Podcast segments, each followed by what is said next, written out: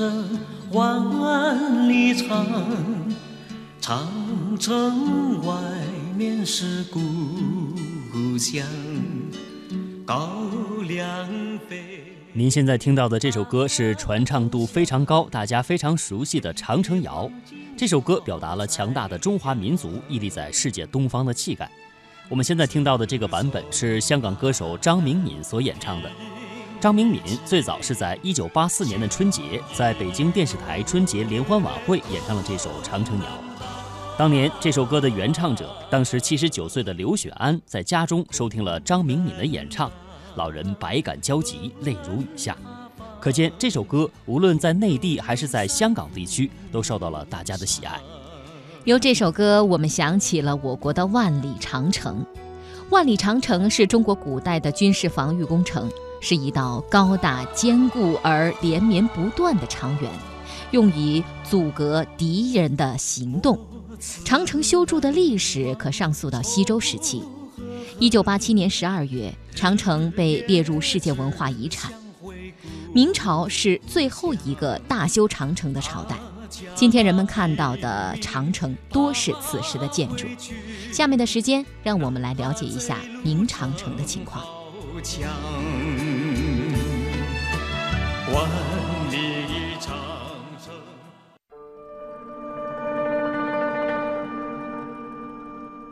明成祖迁都北京后，现代北京城市的建设格局和我们所熟悉的北京的历史文化，开始呈现于世人面前。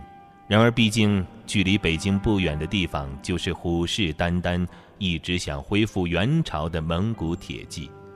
因此，不管明成祖迁都北京是否真的想让天子御国门，北方草原上现实的威胁，的确是实实在在的。明成祖自己就曾经几次率大军远征大漠，虽然取得了不少军事胜利，但是想消灭元朝残余势力的目标却无法实现。后来也只好打打停停，军事和政治手段并用，以保大明朝北方边境的安全。再往后，明朝已无力对蒙古发动大规模的军事进攻，边境防务被迫逐渐改为以防御为主。这时，一个世代被断续分散建筑的防御工事重新受到明朝政府的高度重视。此后，经过大规模的改建，长城这一地球上最大规模的人工建筑，中华民族的伟大象征，也终于最后形成。八达高坡，百尺墙，经连大漠，去荒荒。羽状净日山犹碧，树宝终年物逊黄。这是明朝书画大家徐渭描写八达岭长城的诗篇。八达岭长城建于一五零五年，是明朝长城中最著名的一段，堪称中国长城的名片。它位于北京延庆县西南部，地势高峻险要。具有重要的战略地位。早在明太祖时候的一三六九年，明朝政权就修筑了从山海关到居庸关的长城。到了明成祖时候，又修筑了河北宣化一带的长城。辽东长城则分别修筑于明朝永乐、正统、成化年间。十五世纪后半期，明政府再次大规模修筑长城。十六世纪以后，修筑长城的工程。都一直没有停止过。然而，让朱元璋和他的子孙们意料不到的是，这条古代东方的超级马奇诺防线，投入了如此巨大的人力物力修筑的防御工事，在冷兵器时代即将结束之时，已经难以抵挡装备了火药大炮的草原铁骑。吴三桂献出山海关，明朝最终被清朝取代。长城是中国也是世界上修建时间最长、工程量最大的一项古代防御工程。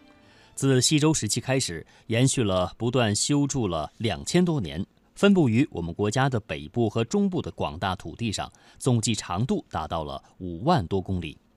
长城对于中国来中国人来说是意志、勇气和力量的标志，象征着中华民族伟大意志和力量。长城作为中华民族的象征，在历史的进程中自然形成。《义勇军进行曲》唱出了全体中国人民共同的心声，而《长城谣》同样以其独特的艺术感召力，激起了亿万中国人民的爱国热忱。每当我们听到或唱起这些歌曲时，总能从中感受到一种爱国激情，就是因为长城能唤起亿万中国人心灵深处的共鸣。让我们通过对长城修筑历史的回顾，一起感受长城带给我们的文化意义。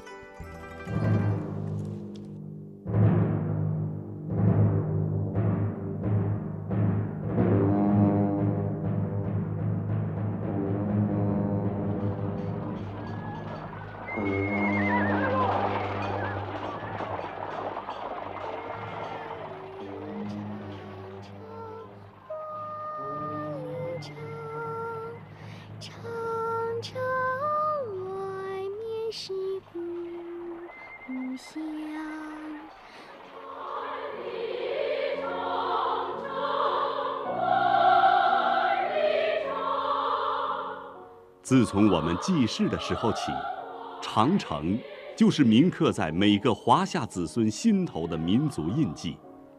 这条蜿蜒盘旋在中国北方群山峻岭上的巨龙，千百年默默拱卫着我们的和平与安宁。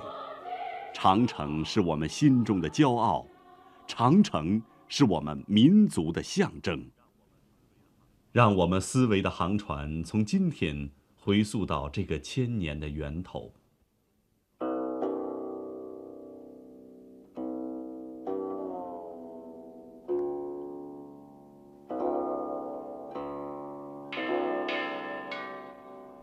历经汉唐盛世，北宋王朝构筑着当时世界上最繁荣发达的文明，而遥远的欧洲大陆还徘徊在中世纪的黑暗之中。三百多个花开花落的岁月轮回里，中国走在世界文明最前沿。优越的中央王国，沉浸在普天之下莫非王土，率土之滨莫非王臣的颂歌声中。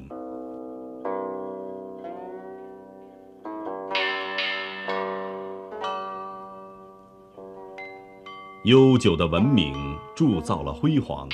也积累着历史重负，在一天天趋向封闭压抑的人文环境里，我们的视野越来越局限于过去，我们的思维越来越失掉了敏锐与活泼，我们追求探索的脚步越来越犹豫、迟疑。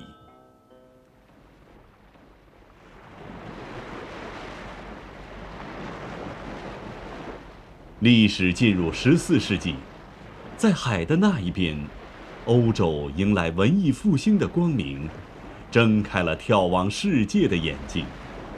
而此时，在古老的中华大地上，明朝皇帝朱元璋一边加紧修筑长城防线，一边做出了这样的决策：奉天承运，皇帝诏曰，黎民百姓。严禁私自出海，违者必治之重罚。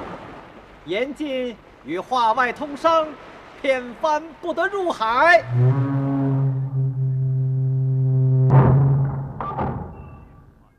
骗帆不得入海，紧闭的国门阻断了我们登高望远的视线，枯竭了我们活泼进取的智慧，锁死了我们包容万象的胸怀。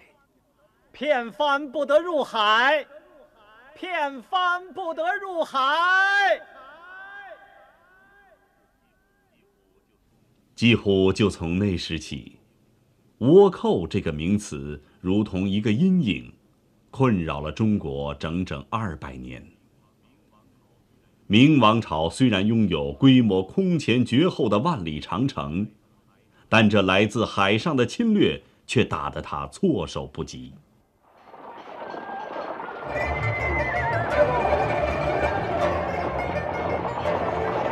在明代二百年抗倭史上，只有戚继光真正给过敌人沉重打击。这位民族英雄为故国强边耗尽了毕生精力，他二十二岁统领千军修筑长城。二十七岁领兵抗倭，一年三百六十日多是横戈马上行。在艰苦征战的背后，他会有些什么感慨呢？戚继光将军，你十年征战，平定了明王朝二百年倭寇之患，流芳百世，万人敬仰。可是你为什么愁眉紧锁，闷闷不乐呢？封侯非我意，但愿海波平。明王朝拥兵百万，却用了两百年才制服这群流寇海盗，这样的胜利究竟是光荣还是耻辱？倭寇之患多年不能平息，根源究竟何在？自古救国如治病救人，外辱为标，内忧为本。我朝闭关禁海以来，国防衰落，吏治腐败。沿海居民不能捕鱼经商，许多人被迫出海为盗，甚至与倭寇同流合污，实在是令人痛心呐。这种情势下，就算是没有倭寇，也会有其他外敌趁虚而入。如果闭关锁国的政策不除，僵化保守的思想不变，我只怕今天剿灭了倭寇，新的忧患又会在明天接踵而来呀。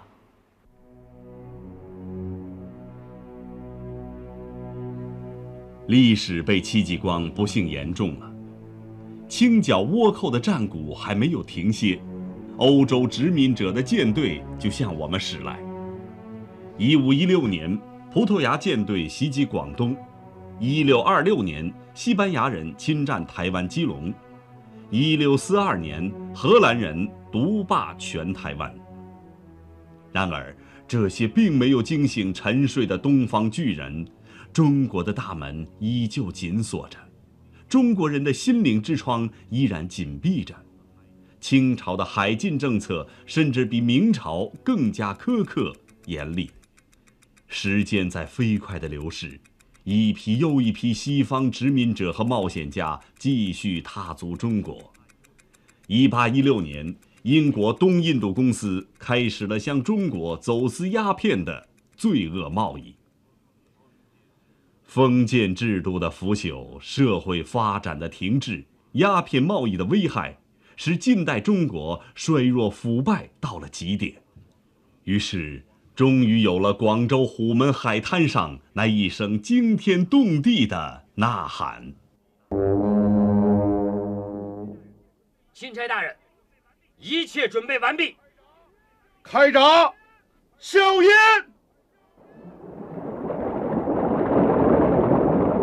林则徐也许并没有意识到，在他挥动令旗的一瞬间，也开启了中华民族史上一个新的时代。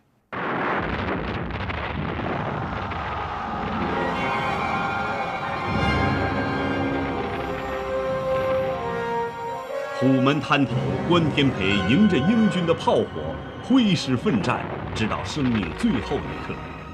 定海城下，葛云飞等三位总兵手持大刀长矛向敌人冲锋，全部中弹牺牲。长江口外，清军的炮台被英军重炮击毁，老将陈化成壮烈殉国。古老的长城在烽烟中叹息。平定外侮，我们需要新的长城。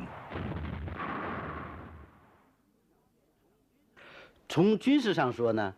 鸦片战争呢，是两支不同时代的军队所进行的一场。军事科学院战略部研究员刘庆，中世纪的水平上，英国侵略者呢，他已经是一支近代的军队。其次呢，双方的武器装备的差距呢，也是很大的。清王朝呢，当时的作战指导思想呢，是非常落后的，他们长期执行闭关锁国的政策，对敌人呢，缺乏起码的了解，正像。呃，孙子所说的，呃，知彼知己，百战不殆。清政府既不知彼，更不知己，他们在鸦片战争中打败仗，这就是毫不奇怪的了。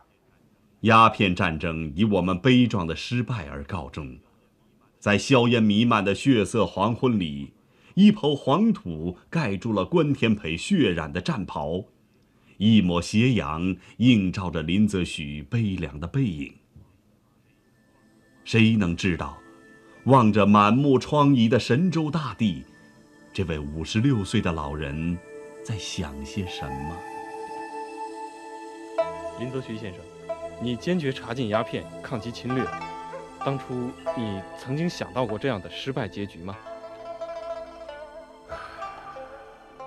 苟利国家生死以，其因祸福必趋之。这是我的人生信条啊！禁烟的失败是国家的失败，而并非我一人的失败。战败的痛苦是民族的痛苦，也不是我一人的痛苦。我绝不甘心于这场失败，全中国人都不会甘心于这样的失败。我们实在是应该放眼看世界了，自我封闭没有出路！我的朋友魏源在编写《海国图志》，同样是抗击外侮，我在用刀抗争，他是用笔抗争。他向人们介绍今日世界，呼吁师夷长技。以质疑，吸血鸦片战争失利的耻辱，希望在他的身上。放眼看世界，这是一个多么艰难的选择。从明朝实行海禁到鸦片战争爆发，中华民族的双眼已经紧闭了五百年，古老中国的国门紧锁了五百年。如今一声炮响，天朝梦碎，写的事实让中国人猛醒，落后必然挨打，御侮唯有自强。好，刚才呢，我们是通过一段专题来了解了一下我们长城给我们的文化的意义。那么千百年来，围绕着长城也流传着很多传说故事，这些故事激励着一代代中国人的成长。孟姜女哭长城就是我们国家民间四大爱情故事之一，它歌颂了坚贞不屈的精神。我们的记者采访了中国社会科学院文学研究所研究员贺学金，我们来听一听有关于孟姜女哭长城的相关历史文化故事。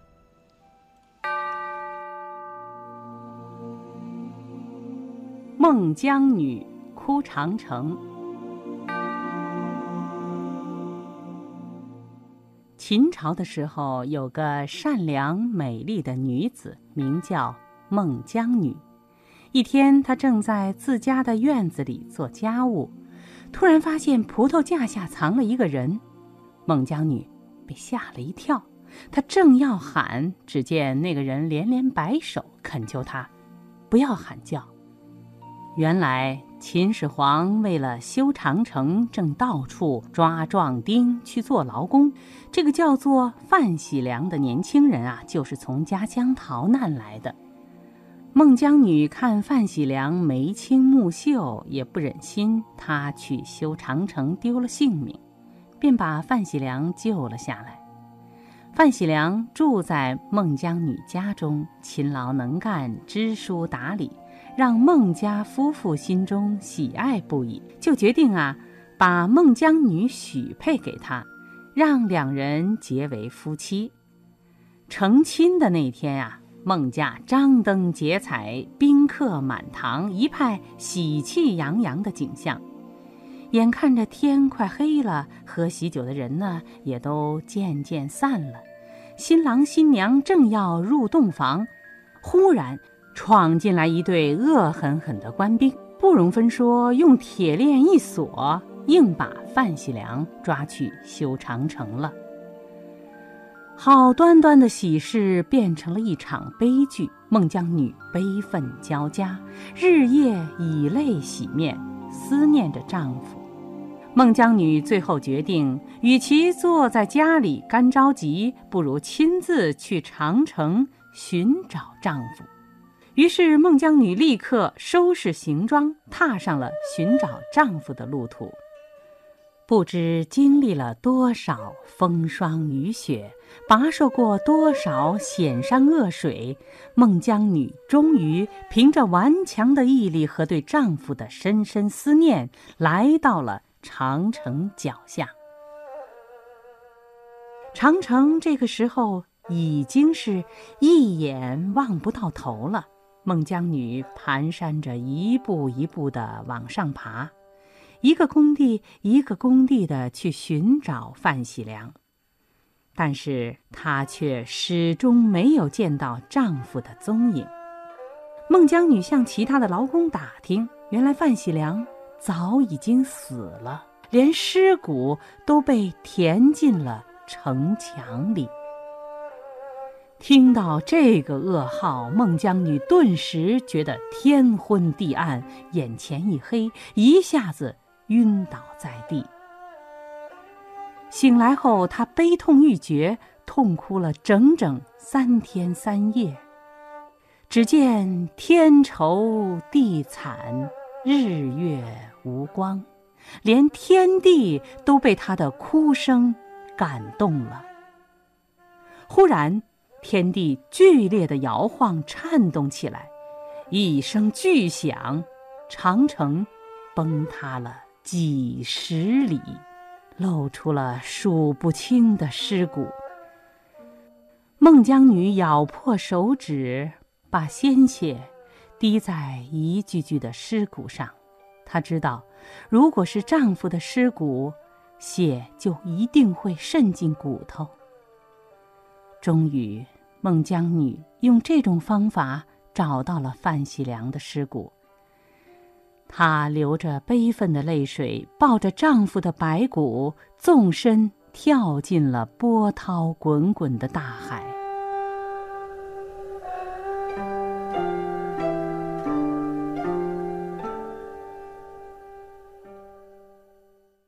孟姜女的故事呢，在中国啊，可以说是家喻户晓、妇孺皆知的哈。那刚才我们也说了，民间传说呢是起源于百姓民众口耳相传的一些故事，但是这个传说中呢，却和历史上的秦始皇以及修筑长城这样的史实所相连。那么历史上到底有没有孟姜女哭长城这件事呢？哎呀，关于这件事，大家讨论了很长时间啊。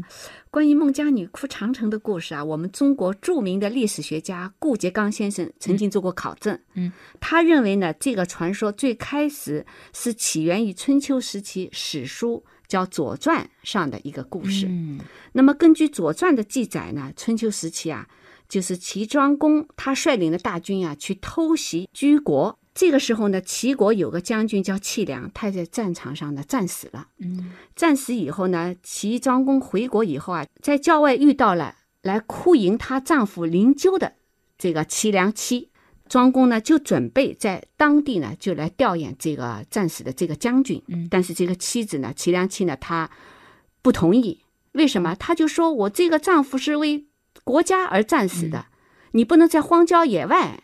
一定要好好的开一个追悼会。那么齐庄公呢，认为他这个说法是有道理的，就同意了。他就到他的家里去举行了这样的一个仪式。嗯，实际上呢，这个件事情呢是有真人真事的。但是这个真人真事主要说的是什么呢？说的是体现这个齐梁妻在悲痛之际还能够以礼来处事，他遵守这种礼法，主要是说明这样的一件事。但是《左传》中的这个故事并没有提到哭长城以及长城倒塌这样的一个情节。对了，嗯，但是呢，我们可以不妨认为齐良妻呢是我们孟姜女这个人物的原型。嗯，用这个原型来塑造。对对对，嗯，第一个来记述崩城的这个事情的这个人呢，应该是西汉末年的刘向。哦，他在《列女传》这本书中呢，重述了《左传》中齐良妻的故事。到了唐代，那个有一个诗人叫关修的，写过一篇《齐梁妻》这首诗。嗯，这个时候齐梁妻的故事呢，就大大的改变了模样了。好，那么在这里呢，我们就先来听一下冠修的这首《齐梁妻》。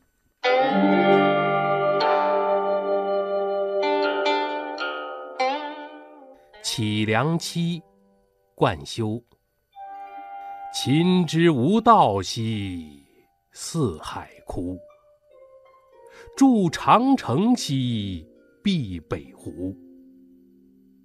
筑人筑土一万里，凄凉真赋啼呜呜。上无父兮中无夫，下无子兮孤复孤。一毫成崩塞色苦，再毫起梁古出土。皮魂击破香烛归，陌上少年莫相飞。